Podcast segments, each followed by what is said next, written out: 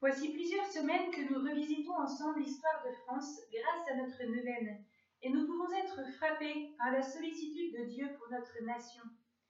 La fidélité de Dieu pendant des siècles à son égard nous fait penser à celle qu'il a eue avec le peuple hébreu dans l'Ancien Testament.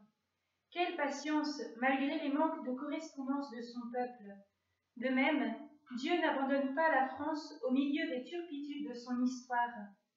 Les deux siècles que nous allons parcourir cette semaine, le XVIe et le XVIIe, vont confirmer encore cela.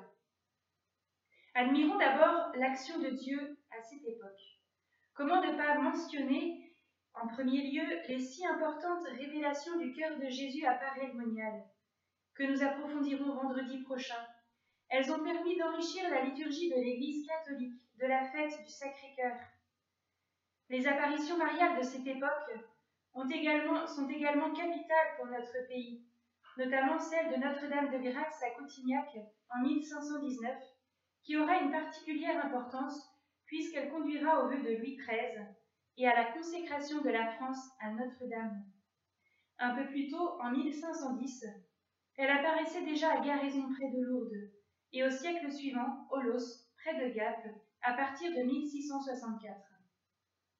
Enfin, même si elles sont moins connues, n'oublions pas non plus les apparitions de Saint Joseph à Cotignac en 1660 et celles de Sainte Anne en Bretagne en 1623-1624. Comment ne pas être dans l'admiration devant tant de prévenance divine Qu'en est-il de la réponse des hommes? Nous le savons, Louis XIII a répondu en 1638 en consacrant solennellement la France à Marie. En 1652, Anne d'Autriche, alors que la Fronde conduisait la France au chaos, instaure la messe des premiers mardis du mois en l'honneur de Saint Michel pour la sécurité et la prospérité de la France. Elle fut exaucée. Malheureusement, la France de cette époque aura aussi ses zones d'ombre. Beaucoup vont se laisser entraîner par la réforme protestante et par ses conséquences politiques qu'ont été les guerres de religion. Louis XIV ne sera pas le saint roi dont la France avait besoin et ne répondra pas aux demandes de Jésus à Paray-Monial. Cela aura des conséquences durables, comme nous le verrons la semaine prochaine en particulier. Brièvement, rappelons-nous les rois de ces deux siècles, Louis XII, puis François Ier, le roi de la Renaissance, Henri II, François II, Charles IX et Henri III pendant les guerres de religion, Henri IV, le protestant converti au catholicisme, qui permit la pacification, Louis XIII, qui permit au royaume de France de devenir le royaume de Marie, et enfin Louis XIV, le roi Soleil. Pour avoir un regard d'ensemble de ces deux siècles d'effervescence en France, nous l'aborderons sous trois angles. Le protestantisme et ses conséquences, le Concile de Trente et ses répercussions, Enfin, les erreurs et controverses qui ont marqué la France du XVIIe siècle. La réforme protestante est le fruit d'un long processus dû à plusieurs causes intellectuelles, historiques, culturelles, politiques et ecclésiales. En effet, les grandes découvertes à partir du XVe siècle, découvertes de l'imprimerie, des Amériques, élargissent la connaissance et permettent l'échange d'idées, ce qui conduit à remettre en cause les certitudes tout le début du relativisme. Au niveau intellectuel, le nominalisme des XIVe et XVe siècles aura des influences théologiques, avec le rejet de la scolastique si florissante les siècles précédents, mais qui s'essouffle. On s'attachera plus à la raison, même en théologie, au détriment de la connaissance par la révélation.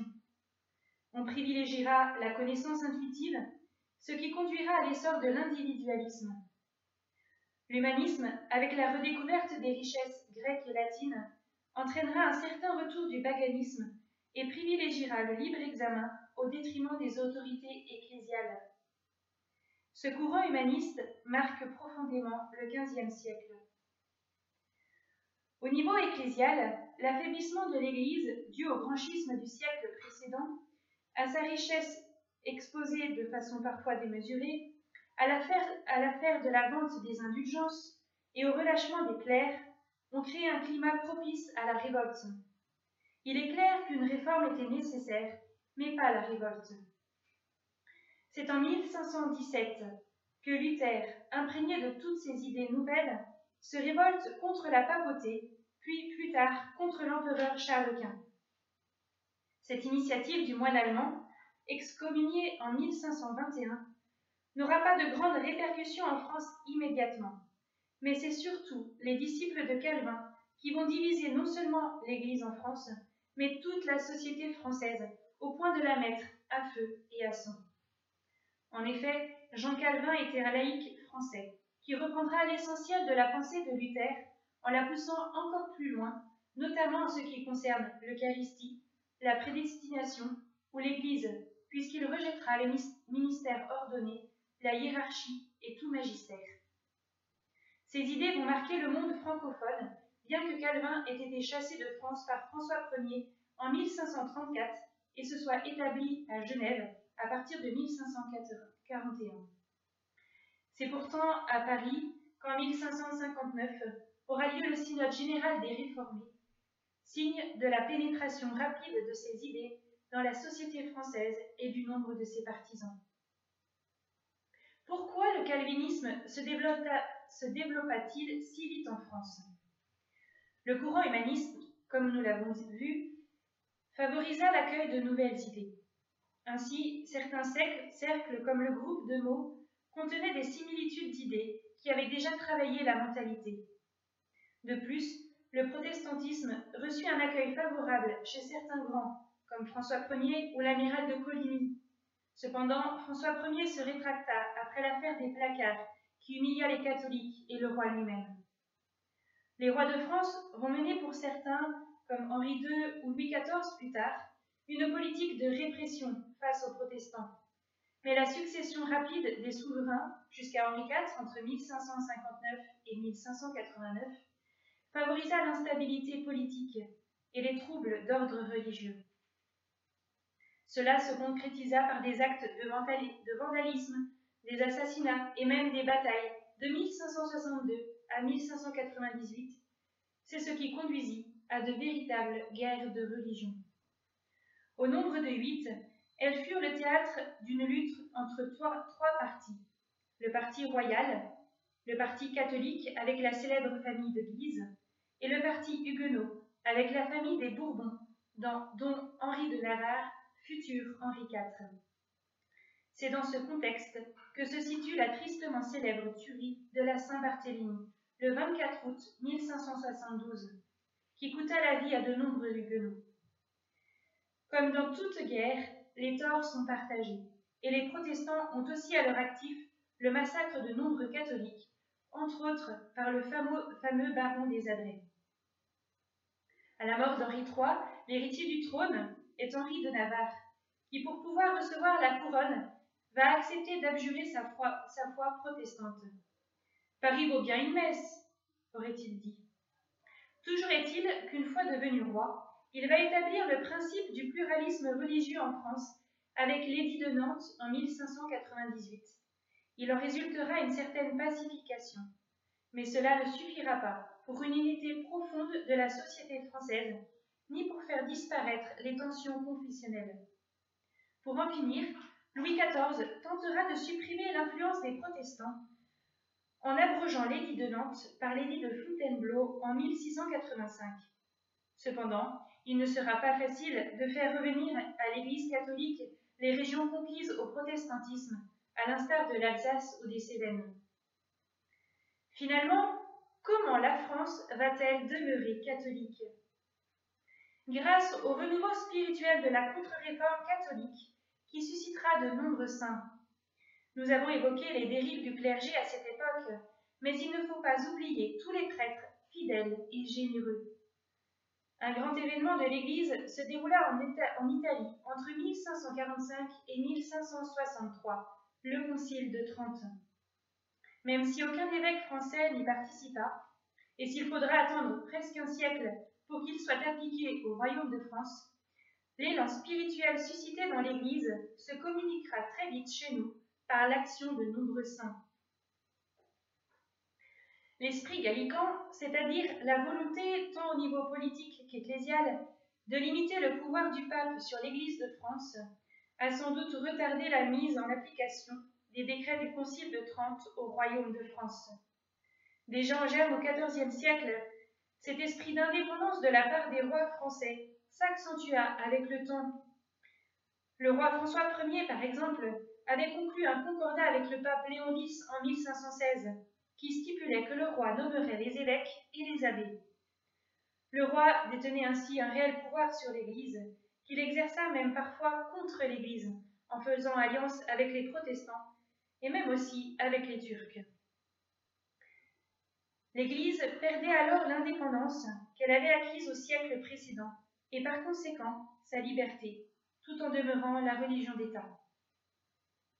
Malgré tout, malgré tout, le souffle de la contre-réforme catholique va susciter un certain renouveau en France au XVIe siècle. Ce sera plus l'œuvre des saints que de décisions venues d'en haut.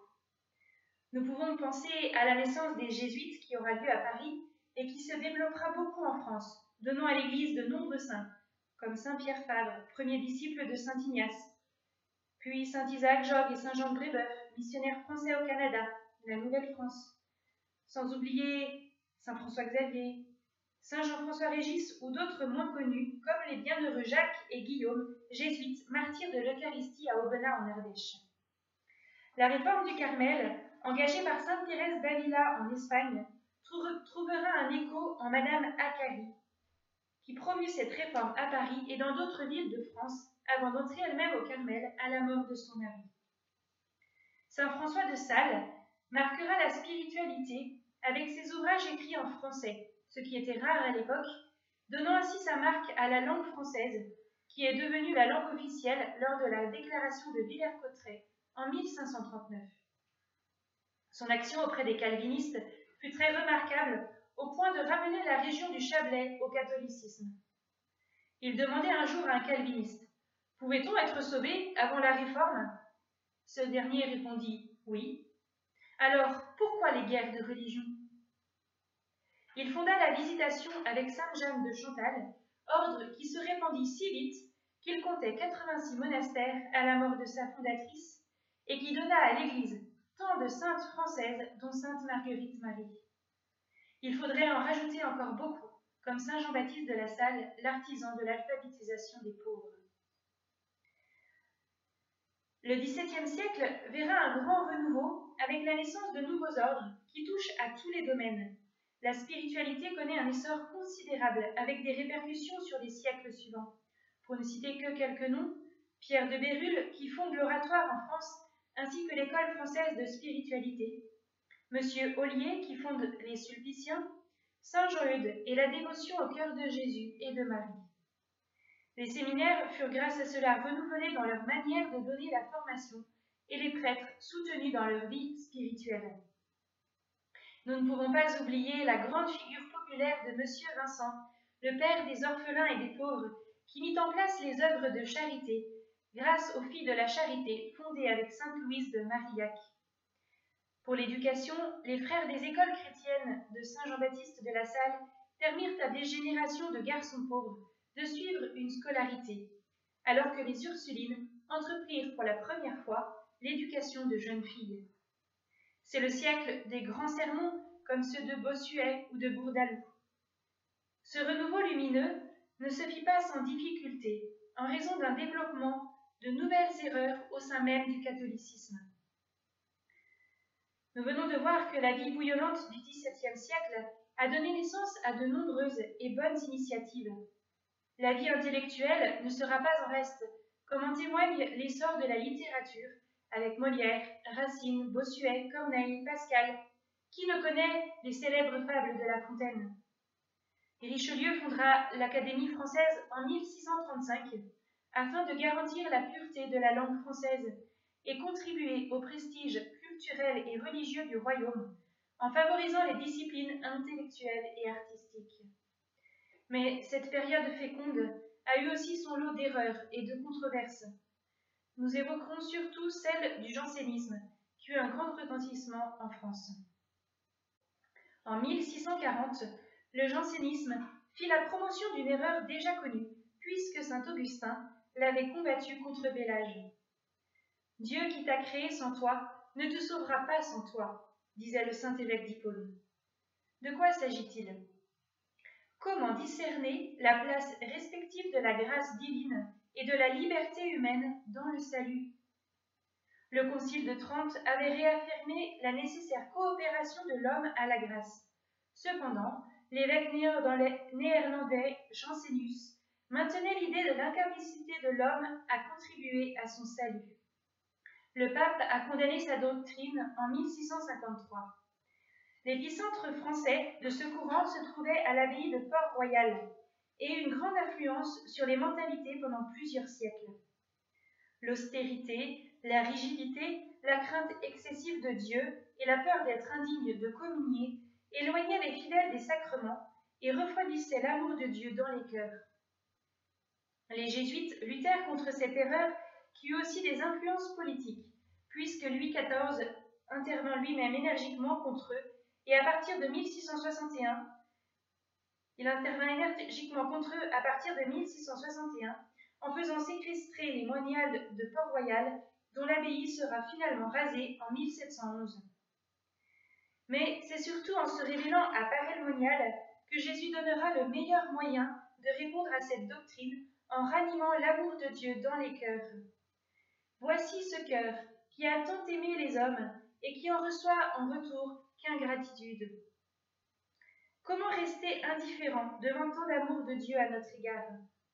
Les moyens spirituels sont simples et efficaces. Communion réparatrice, contemplation du cœur de Jésus et heure sainte d'adoration. Les idées libérales commencent aussi à faire leur apparition pour se développer rapidement avec Montesquieu et conduire au scepticisme de Diderot, Voltaire et Rousseau.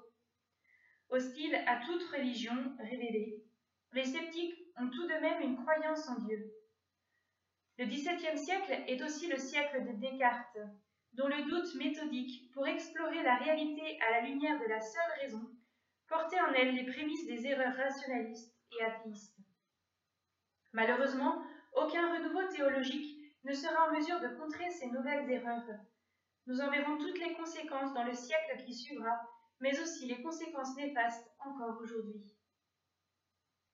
Ces deux siècles nous montrent à tous les niveaux la richesse foisonnante de la culture française malgré les ombres et les gros nuages noirs qui commencent à poindre à l'horizon. Dieu y fut à l'œuvre de façon tout à fait extraordinaire. Le livre du Deutéronome nous dit quelle est en effet la grande nation dont les dieux soient aussi proches que le Seigneur notre Dieu est proche de nous chaque fois que nous l'invoquons Ne pourrait-on pas en dire de même de la France? Alors, gardons confiance dans les combats que nous avons encore à mener aujourd'hui pour le relèvement de notre nation chrétienne.